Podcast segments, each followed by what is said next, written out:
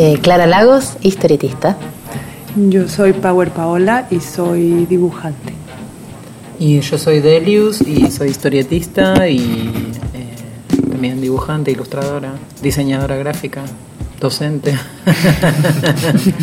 Madre. Madre también. Mujer de la patria. Hola a todos. Acabamos de escuchar la presentación de las tres personas que nos acompañarán en esta emisión de Pro Radio, quienes pertenecen al colectivo Chicks on Comics, que se encuentran exponiendo actualmente en Proa. Clara Lagos, eh, Power Paola y Delius son tres de las fundadoras de este grupo de historietistas, dibujantes y comiqueras mujeres que están realizando una serie de intervenciones a la, a la vez que una muestra en el espacio de la Fundación Proa. Eh, En esta oportunidad vamos a conversar acerca de justamente la intervención del cómic, de la historieta en un espacio de arte contemporáneo como Proa y que tiene la particularidad de transformar un arte producto de la cultura popular, masiva, industrial y de su reproductibilidad masiva a eh, un espacio que a veces tiene otros, eh, otros alcances, ¿no? Como es el mundo del arte. Si esto no es una novedad, eh, es más, mucho de lo más potente del arte pop se nutrió justamente de los cómics, simplemente hay que pensar en Liechtenstein o en Andy Warhol, pero esto siempre adquiere nuevos ribetes y nuevas maneras de introducirse en los espacios del arte. En esta oportunidad, Chicks and Comics son un grupo de mujeres que plantean este, esta intervención a partir también de una intervención de género y no se eh, desvincula de toda la eh, intervención potente de las mujeres en la vida social y política, no solamente de Argentina, sino también en el mundo en estos últimos años. No por nada en Argentina ocurrió el Ni Una Menos, el Viva Nos Queremos, y a nivel mundial está planteada para este 8 de marzo una huelga mundial de las mujeres.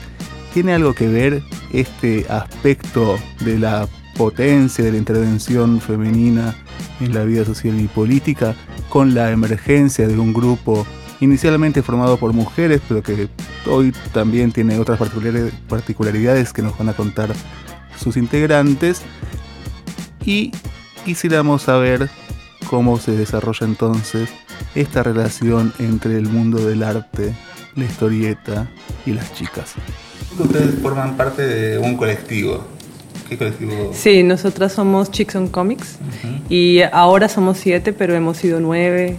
Podemos ser diez, a veces podremos ser veinte. Vamos a ver el domingo con cuántos terminamos, cuántas vamos a hacer. Chicos Comics es un colectivo de mujeres que se dedican a la realización de, bueno, de cómics, de historietas, de dibujos. Explíqueme un poquito de qué se trata Chicos Comics. Eh, Comenzó siendo un grupo de mujeres haciendo cómics, pero ahora ya es un grupo de individuos, individuos. de humanos. ¿Por qué se dice Porque en cambio? este último año una de las chicas se cambió de sexo. Así que entonces tenemos como todo el tiempo que pensar, repensar qué somos. Y ahora estamos pensando qué somos otra vez. Creo que es una de las que es uno de los que viene. Ujú. Estamos aprendiendo a cómo nombrarnos. Ahora cuando cuando venga eh, nos daremos cuenta y seguramente te- tendremos una charla de- sobre replantear. Es pública su... Sí, sí, sí, ¿Quién- claro. ¿quién, quién- quién es la? Joris, antes Ana Basbacher. Ajá, y ahora se llama Joris y ahora es Joris un chico. Claro. Sí, Ajá. está en transición. Esta transición, muy bien. Pero ustedes se dedican justamente a agrupan a, a mujeres y ahora Ajá. chicos, digamos, están en esto, pero que surge primero como un grupo femenino de personas que realizan esto, cómics, historietas, Sí. ¿Por qué se pe- pensaron que había que agrupar esto en, en, en- en- en diferenciación, ¿no? De- del resto del mundo del cómic, de del dibujo. Porque en el, en el 2008, cuando nos conocimos con Joris, eh, no había muchas chicas que conociéramos que hicieran historieta. Y las que conocíamos estaban encerradas en su cueva y no eran muy visibilizadas. Entonces dijimos, ¿por qué no armamos un diálogo? Como juego, ni siquiera pretendiendo ser nada más que eso, ¿no? Queríamos dialogar. Entonces ella convocó a sus amigas eh, europeas y yo convoqué... ¿Ella es de? Ella es de Holanda y vive en Berlín. Claro, en Alemania. Y yo eh, no las conocía mucho a Clara, a Delius, a Sole, pero eran mis referencias virtuales, mis amigas virtuales. Y yo les dije a ellas y a Caro Chinaski también, eh, ¿por qué no hacemos un blog donde poda- podamos dialogar entre todas? Y es como un- un- una charla eh, que salta al charco, ¿no? y así empezó, como para jugar. Esa era nuestro, nuestra Era el momento de los blogs también. Igual Hicimos un blog, nos sí. ayudó mucho el tema del internet. Claro. Me parece. ¿no? Igual siempre que nos hacen esta pregunta yo tengo que hacer esta reflexión. Yo nunca fui a, a un hombre que hace un programa de radio y que tiene a tres panelistas varones y le digo, che, ¿cómo se te ocurrió de hacer un programa de radio donde vos hables y llames a estos tres que comenten sobre qué les pasó esta mañana? Y eventualmente llaman a una chica y les preguntan el tamaño de las tetas, porque es así. Eso es lo normal, o como que eso, nadie se pregunta eso y siempre tengo que responder. Es que justamente la, la norm- la norma es que en todo el mundo la producción de todo es Claro. masculina y la Sí. mujer Y la puede chica llegar- habla de espectáculos. De hecho, los hombres siempre... Sí, hay, hay hombres historietistas que, ay, Se voy a hacer lo mismo, me voy a unir con mis amigos, voy a hacer lo mismo. Y yo, eso lo han hecho toda la vida. no, pues qué innovador. Sí, siempre ha sido así, en A ver, realidad. Justamente, o sea, siempre fue así, porque tratemos de, de pensar esto en términos de historización. De- El, el cómic, a partir del siglo XX, me parece a mí, ¿no? de los principios del siglo, del siglo XX, se convirtió en una. eh, en, en- en- en una en un producto cultural de masas, ¿no? El cómic, Sí. además, este, la historieta de superhéroes. Sí. En cierto De momento, aventura. de aventura. digo, y- Los y- comic strips eran impre- impresionantes. La- la- Las, las tiras de los domingos en, la- en, las esta- en los Estados Unidos y en todos. Claro, porque además también ap- apareció, digamos, o sea, en los periódicos, cuando los periódicos empezaron a ser, digamos, un producto cultural industrial, eh, estaba la tira cómica. Sí. Era siempre masculina, digamos. eh, Y en cierto momento aparece el personaje femenino, que siempre era erotizante, ¿no? Sí. Oh, de acompañante. De acompañante. Sí. La coequiper. Sí. Como, co- aquí empiezan con- con- como, como coequiper de, de este, de este ejemplo, por ejemplo. Y qué sé yo, Dick Tracy no tenía una detective. Sí, Popeye, Olivia, siempre ahí. Siempre las minas ahí atrás, Sí. ¿no? Ajá, Eh, Olivia está bien, es un- es un buen ejemplo. Sí. Y después vienen las superheroínas y... y- Los Luisa Lanes y todas las. Claro, las, las chicas ahí. Bueno, sí, claro, con las- Superman también estaba esta cuestión. Claro. Luis Lane. Sí.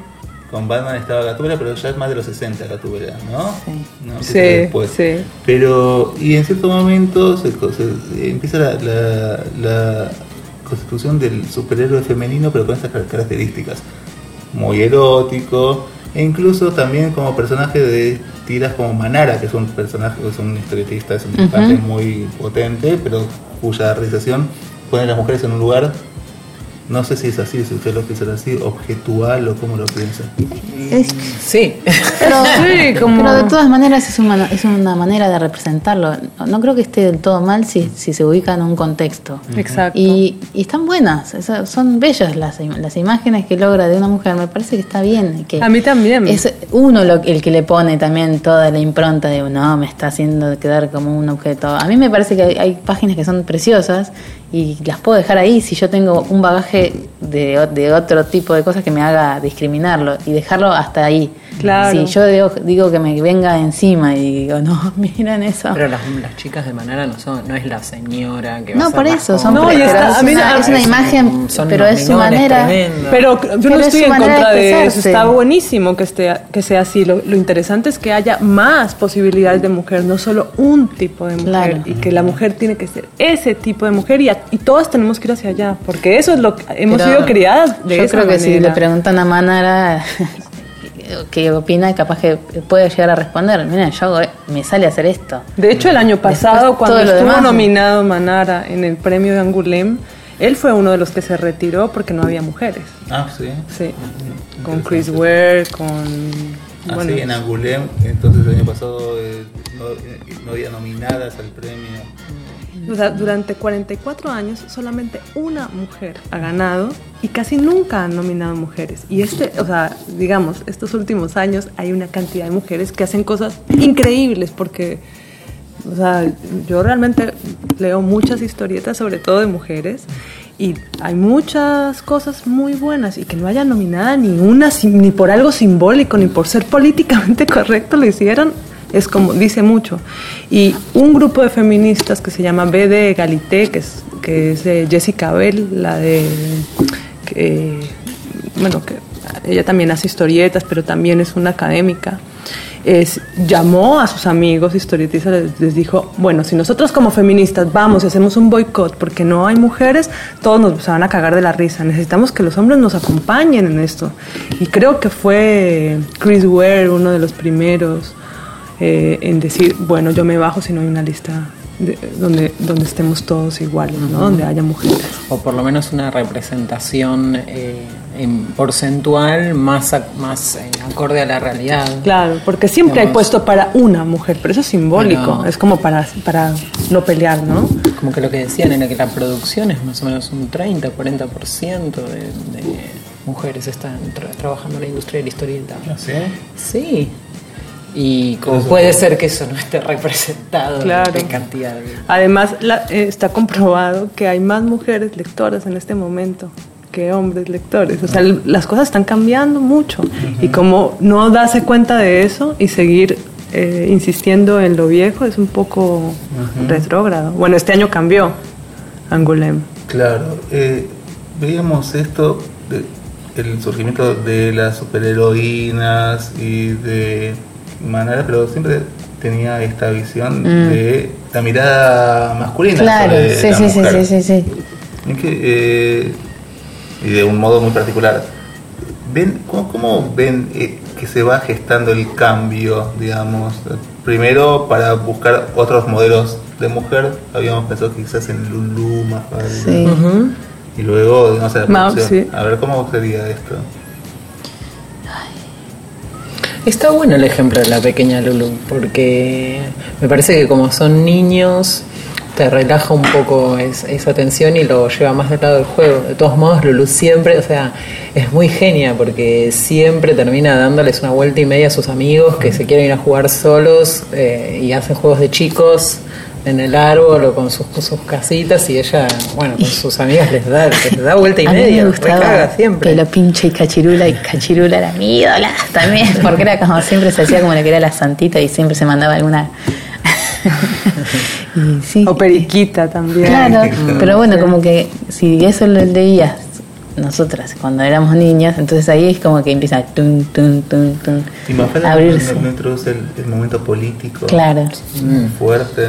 Total. No, pero incluso, digamos, si uno piensa en los personajes fuertes de Mafalda, de Kino, ¿no? Uno puede pensar en, en Mafalda, en Susanita y en Libertad, Libertad. Mm. ¿no? Sí. Y en la madre de Mafalda, ¿no? ¿Cómo, cómo se, se- se- se- se- Eso tiene que ver con el momento en el que se producía en los principios de los, de los 70. Claro, Sí. puede ser. Igual Lino Palacio, por ejemplo, tenía a Ramona. Hay algunas otras mujeres también en Argentina, me parece. Hay otros personajes. Pero, pero sí, para mí es re importante Mafalda y sí, todas las personajes femeninas de Mafalda están buenísimas. Sí, claro, tiene que ver con esa época y la revolución femenina y el pu- puesto que ganó la mujer eh, en ese momento, ¿no? También como... Pero hay una cosa que vos habías mencionado, creo que es el salto entre lo que es la, el personaje femenino dentro de la historieta y después la mujer haciendo Claro, historieta. como- como autora, y yo creo ¿no? que y yo creo que siempre uno cuando recibe la información, si uno yo este el de pero pinche cachirula me lo tengo muy presente porque era lo que a mí me gustaba leer y me gustaba leer también Mafalda. Entonces, si yo los veía ahí y yo a lo mejor inconscientemente recibí esa información y después tuve ganas de hacerlo. Eh, Entonces es como el primer paso para que después haya, después de que haya un lector, está el creador. Entonces, como que capaz que eh, esos son buenos personajes como a- para apuntalar después el que, el que crece, diga, Claro, yo voy a dibujar, claro. me acuerdo de este, y me acuerdo no solo de que me causaba gracia, a lo mejor hay un montón de información que yo no no lo decodificaba, pero que estaba la fortaleza o que era el líder o un montón de cosas que pues, ah, yo- me gusta esto y está. Bueno, porque quizás esos personajes primero causaron empatía. Exactamente, por no, eso. porque quizás una mujer, una superheroína, uno lo piensa como una cuestión de deseo, pero no, no puedes Pero por eso, de claro, yo no, real. yo no voy a decir, ay, voy a dibujar como Milo Manara estos minones. No me- porque no me sale, porque no era lo que a mí me tocaba. Eh, Entonces, como creadora, te, eh, como te va como respuesta, creo que fueron, fueron importantes todos esos, esos personajes femeninos este, de la niñez, tal vez. Eh, entonces uno después va como armándose su propio camino de búsqueda. Porque también, eh, siempre mencionamos con Sol Otero a Blanca Cota. A mí me encantaba de, eh, la página de, de la cocina de Blanca Cota porque también la, ella hacía como, y tenía como un personaje, eran pícaros. Y había un dibujito. Y eran Sí. gatitos, sí, y ella, y ella glop, Y se- era como glop, glup, y se comía lo que no, Era como graciosa y Pero además no, no, no tenías que, digo, justamente es interesante pensar en Lulu o en Mafalda como personajes que son, digamos, que hacen al común de los niños, no tenés que ser hiper lindo, Exacto. yo qué sé, te- te- te- te- para cualquier persona más o menos que tiene que lidiar con los complejos de la niñez y de la infancia. De hecho, no eran los personajes más lindos. O sea, no es una nena linda, Lulu. No sé, Ni no, o ni- claro, no se caracterizan por eso. Hay un par- o sea, eh, las lindas son otras. Las nenitas lindas. sí. Sí. Y además tienen a Susanita como un personaje Claro. que- que Tonto, sí. Y, y también la libertad, pero como un objeto extremo libertario. Sí. Claro, pero ves que libertad Libertad lo- lo- no lo captás, eh, eh, toda esa información que trae.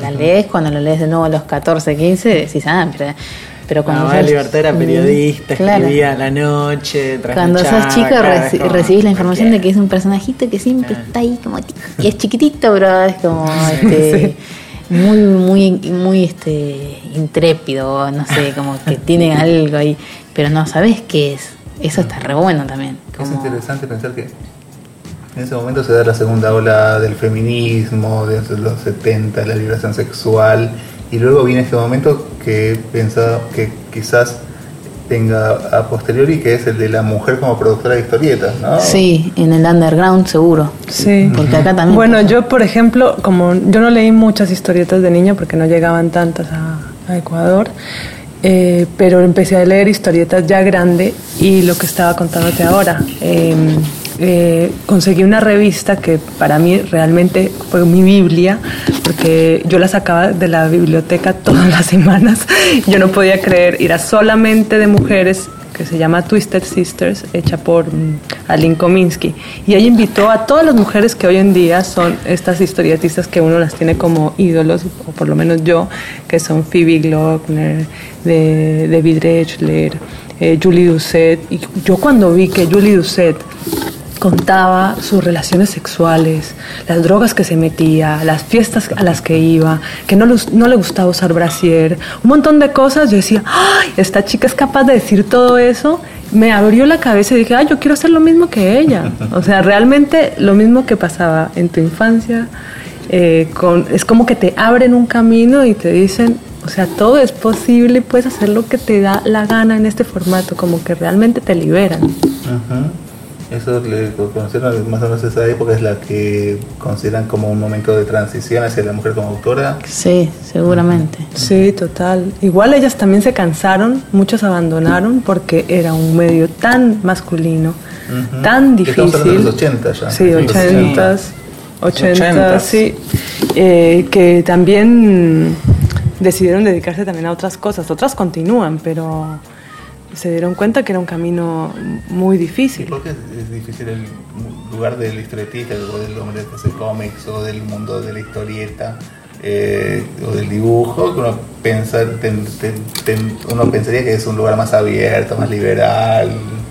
Es, es difícil. Sí, este, traspasar bueno, a- a- por suerte hay muchos mundos ahora, ¿no? Pero es un trabajo muy duro, o sea, hay que encerrarse, sentarse y dibujar, ¿no? Es, y hacerlo y, te- y- y sobrevivir de eso, y no es tan fácil. O sea, cre- creo que muy pocas personas viven de la historieta. Todos tenemos como otro trabajito al lado para poder sobrevivir, porque es algo que te quita mucho tiempo y que realmente nadie te paga. O sea, lo que te ganas por eso, eh, preferible ser mesero, te ganas mucho más, tienes más tiempo libre, pero bueno, es como un amor, una, necesidad que uno tiene de contar historietas. Eh, y en ese punto el mercado masculino hay una competencia entre el productor historietista varón con el de la mujer o hoy quiero preguntarles es más fácil la la, la, intromisión, para decirlo de un modo, digamos, ¿no? Sí, yo no siento que sea... yo, creo que hay muchos mundos y, y, muchas sensibilidades y no sé.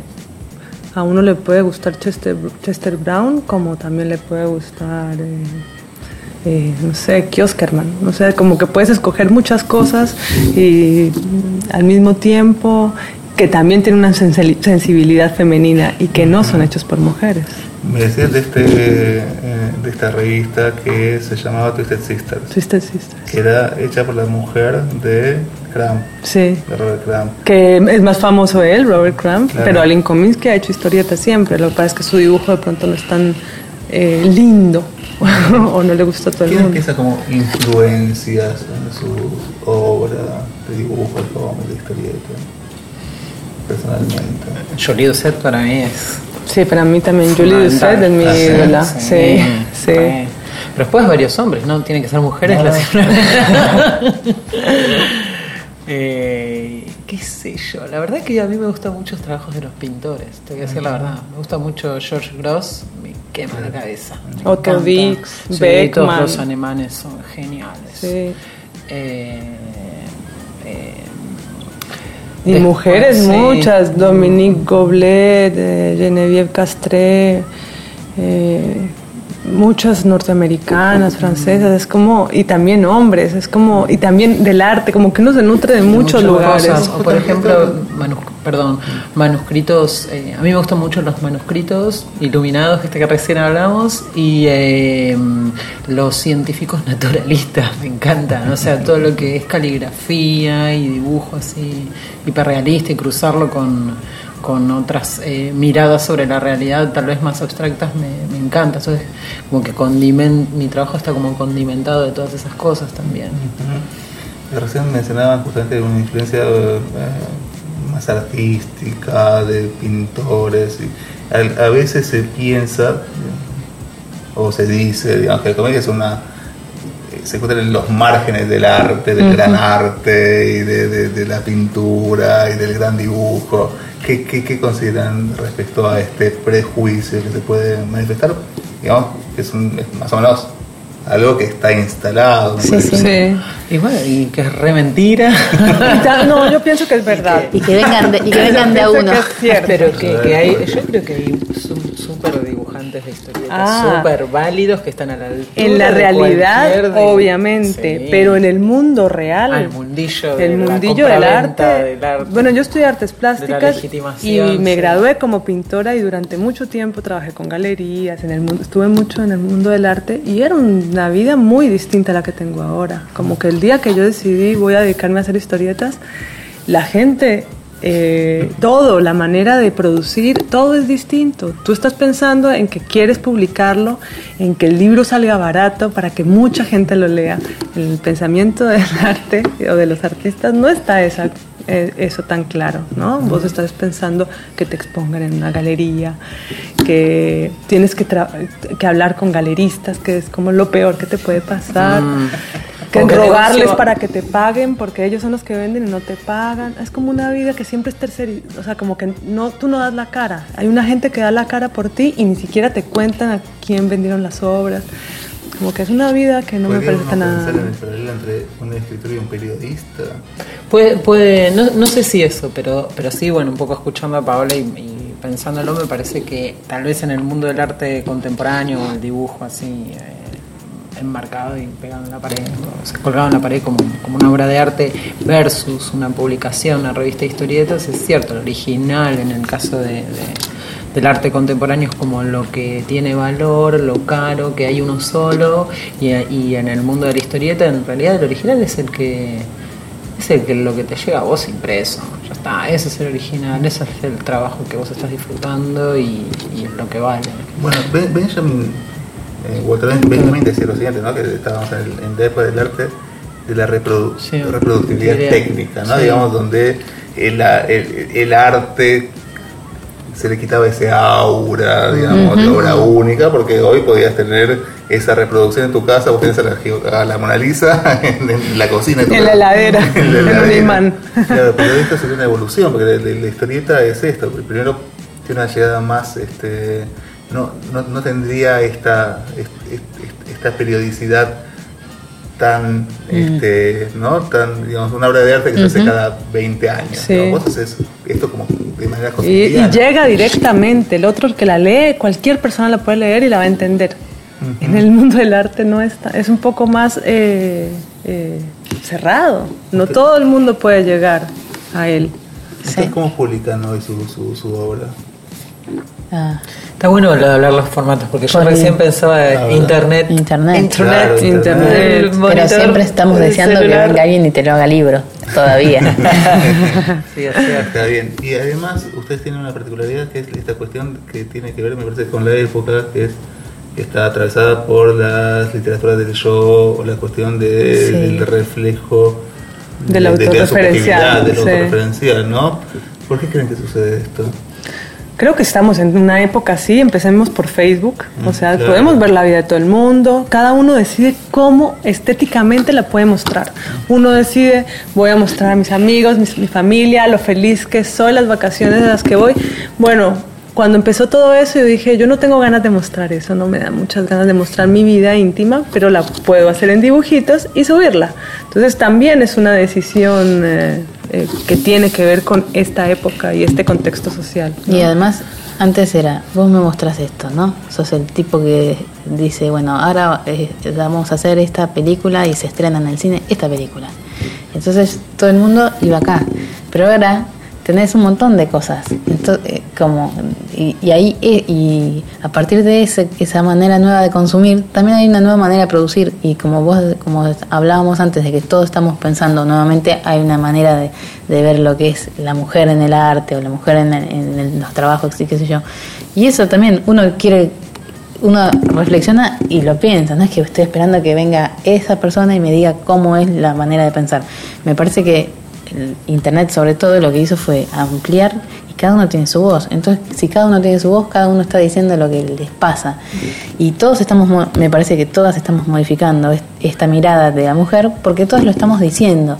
Si yo estoy, si yo estoy sola leyendo en mi casa y espero a que Delius, que es la cabecilla, que me diga, no, entonces ahora la mujer, eso no, no está pasando ahora, es diferente, entonces es diferente la manera de producir, es diferente la manera de consumir, y me parece que es re que si solamente terminamos diciendo es una cosa de, ego- de egocentrismo, me parece que es re, re super- superfluo, me parece que es mucho más profundo, porque cada uno está reflexionando sobre algo, y a lo mejor en 20 años o en 30 años hay una una conclusión de todo esto, pero me parece en este momento que es importantísimo.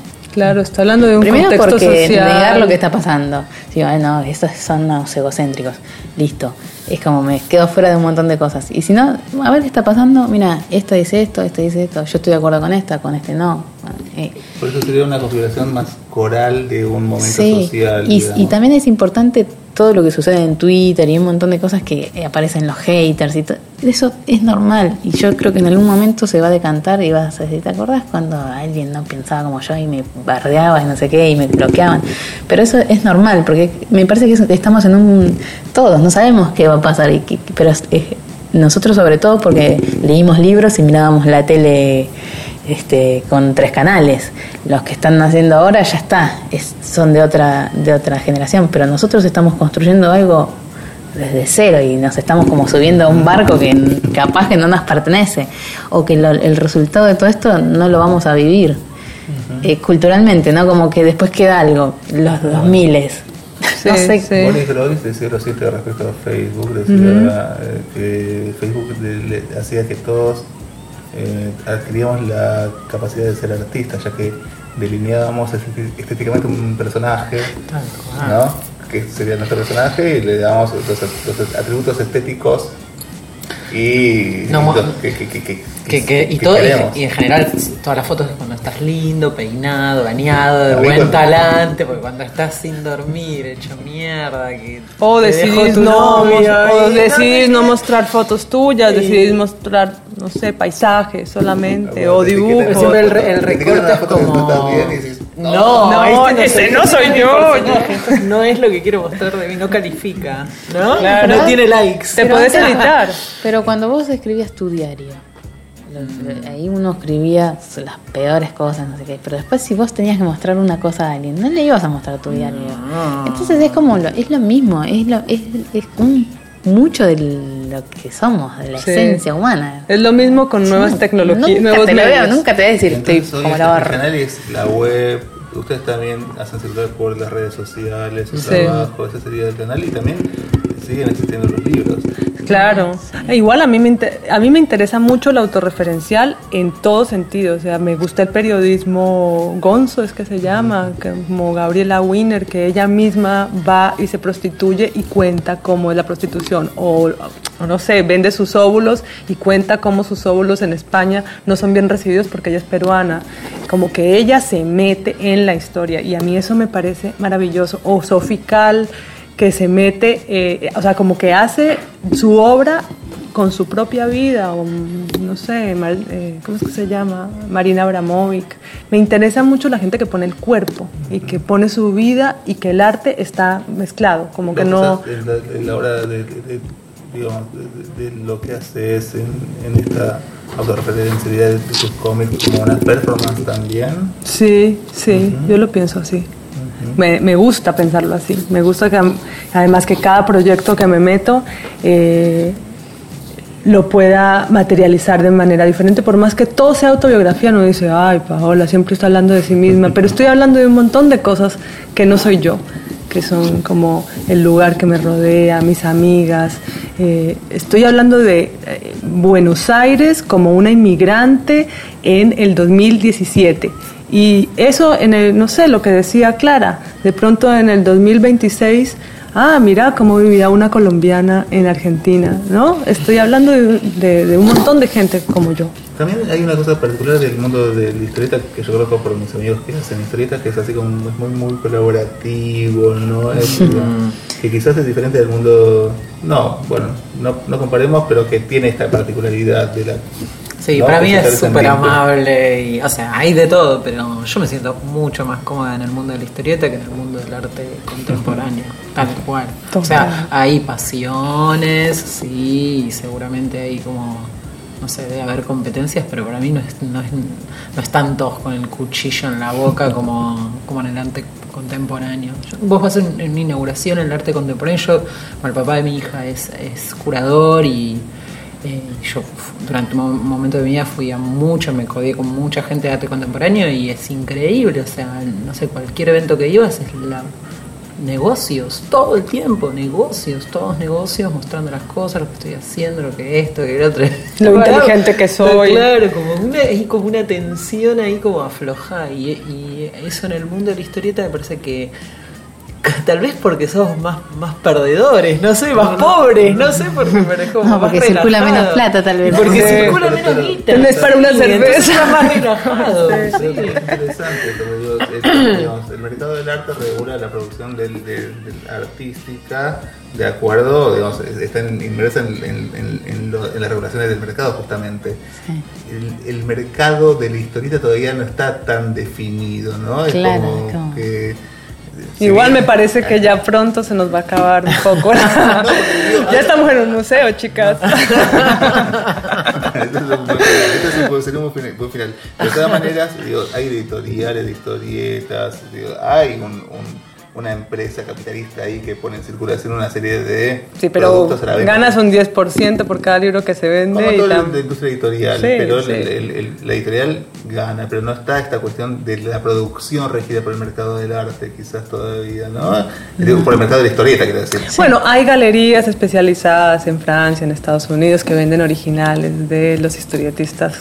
Eh, poco a poco se va viendo que sí está entrando en el mundo eh, del arte también, porque está el oficio y ya los artistas en general, o sea, hay muchos que sí, que ya no tienen este oficio, ¿no? Que ya no dibujan ni pintan. Y además hay otra cosa que me parece a mí mencionar, de mm, que tiene que ver con la frescura o con la originalidad de algún descubrimiento de la mirada. Digo, siempre en la historia los ojos están puestos en, bueno, a ver, eh, de Duchamp para acá, ¿no? También. O sea, ¿quién, bueno, ahora cuál es la manera de ver el mundo? ¿Cómo ven el mundo los pintores, los dibujantes? ¿Cómo hay que dibujar? ¿Cómo es la mirada? ¿Qué es lo lo más novedoso que hay. Entonces siempre todas esas cosas, todos esos cambios así culturales se dieron en el mundo de las artes eh, altas, plásticas, qué sé yo. Y bueno, tal vez la historieta, o sea, cualquier joyita o cosa o, luz que puedas encontrar en, unas artes menores, tal vez no les dan tanta bola. Como que es otro terreno, no es, o está considerado como, otro, como otro terreno, no tanto de de descubrimiento, miren para ahí porque ahí está la posta, están descubriendo, descubriendo algo loco, eh, sino bueno, como más como un terreno más de experimentación, más relajado. Pero me parece, y me parece que también esa es una de las razones por las cuales estamos acá, eh, está un poco aburrido tal vez el mundo del arte. Ya están haciendo fanzines. Y, como, como, si la mirada estuviera, bueno, a ver, ¿dónde, qué es lo más fresco? ¿Qué, Sí, no sé. ¿O por dónde va a saltar la liebre ahora? ¿O qué están haendo estos locos que están tan relajados y. ¿No? Claro que no van como, y que no. Ay, que, que, sí.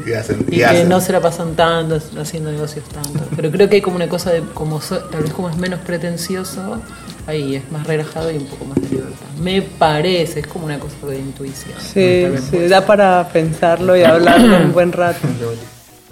En estos últimos años la mujer ha tenido una serie de intervenciones en la vida social y política que han marcado de manera histórica un nuevo momento de los feminismos o de los movimientos de la mujer, luego de la primera ola sufragista de principios del siglo XX, luego de la segunda ola de liberación sexual y de irrupción de un movimiento femenino y feminista muy potente en la década de los 70 en Europa y en Estados Unidos y luego esta nueva ola que quizás empiece y tenga mucho que ver con la Argentina. Eh, en 2015 el Ni Una Menos conmovió la sociedad argentina por esta necesidad de las mujeres de defenderse frente a la violencia machista eh, y a la dominación patriarcal. Luego se replicó eh, el año pasado con el Viva Nos Queremos, que también seguía planteando el el uso de, los, de distintas herramientas para que la mujer pudiera tener un lugar en la sociedad y seguir vivas eh, frente a los femicidios masivos. Una manifestación más de esto fue que el último encuentro de la mujer que se realizó en Rosario convocó a más de 70.000 personas, 70.000 mujeres que debatieron y desarrollaron toda una serie de, de propuestas y polémicas acerca del rol de la mujer en la sociedad y cómo potenciar su intervención para conseguir derechos. Esto ha tenido réplicas en diversos países y está planteada para el 8 de marzo, que es el Día Internacional de la Mujer. Está planteada que se realice una huelga mundial de mujeres y que ya cuenta con la adhesión de más de 30 países donde las mujeres se organizan en el movimiento de mujeres. Esto tiene necesariamente que ver también con la irrupción de Chicks and Comics que es eh, una expresión más de cómo la mujer busca, intervenir en espacios donde antes eh, existía o sigue existiendo un dominio masculino o un silenciamiento de su rol y de su intervención. Para terminar, porque me, parece interesante que Chicon Comics esté en, en PROA en el año 2017 y eh, venimos de dos años, en la Argentina en particular, de una gran movilización de mujeres desde el Ni Una Menos, luego el Viva Nos Queremos del año pasado, este año va a estar la huelga, el, paro el 8 de marzo, la huelga general de las mujeres mundial está siendo desarrollada de un modo... ¿Ustedes piensan que este movimiento, o digo, su colectivo de mujeres y ahora ampliado, pero de mujeres inicialmente, tiene que ver con este momento político de intervención de la mujer en el campo más general de la sociedad? Eh, no es intencional, somos. Pero yo sí creo que. Estamos haciendo, sí, claro. sí, como muy intuitivamente lo hicimos y yo creo que eh, muy intuitivamente en el mundo, las, las mujeres dijeron, "Ah, acá nos tenemos que unir todas, nos hicieron creer que no podemos ser amigas, era por esto, porque sabían que si nos uníamos teníamos mucha fuerza y podíamos hacer muchas cosas juntas. Como que todas nos dimos cuenta en muchos lugares del mundo eso. Es como una cosa natural. Sí, sí. Y que uno siente que hay un apoyo de verdad al, al lado de otra mujer. Como que uno de verdad se siente escuchado, se siente querido, se siente que, que se pueden hacer muchas cosas muy, muy eficiente, con, además con muchas miradas, porque siempre nos hicieron creer que la mujer pensaba de una sola manera y acá que nosotras somos siete, vos no sé, vieras los mails, son enormes y cada una piensa diferente y hay que hablar en inglés, es como, como que todos tenemos que, todos eh, tenemos, eh, sí, es como muy diverso.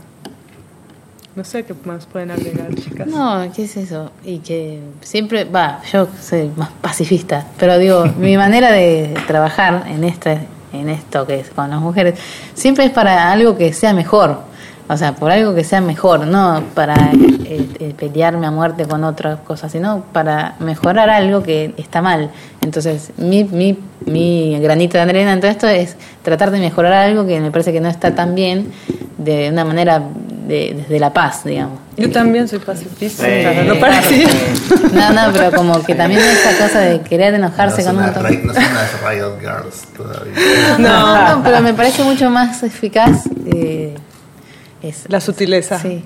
Sí. Y nuestro trabajo, si bien vos ves la muestra y en, en ninguno está esa cosa, pero está, porque estamos, estamos y, va- y nos vas a ver las, mañana y vas a ir, bueno, y hay una cosa, un bloque, y eso está buenísimo. Perfecto. Bueno, muchísimas gracias. muchas gracias. Bueno, Bueno, a vos, gracias. Bueno, hemos estado conversando con Delius, con Power Paola y con Clara Lagos, tres de las miembros fundadoras de Chicken Comics, y estaremos eh, entonces eh, aguardando y viendo sus intervenciones que se pueden visitar actualmente en el- la Fundación Proa, en La Boca. Hemos escuchado la música de Proletar y esperamos que encontrarnos nuevamente en una nueva emisión de Pro Radio para seguir conversando sobre temas interesantes. Pro Radio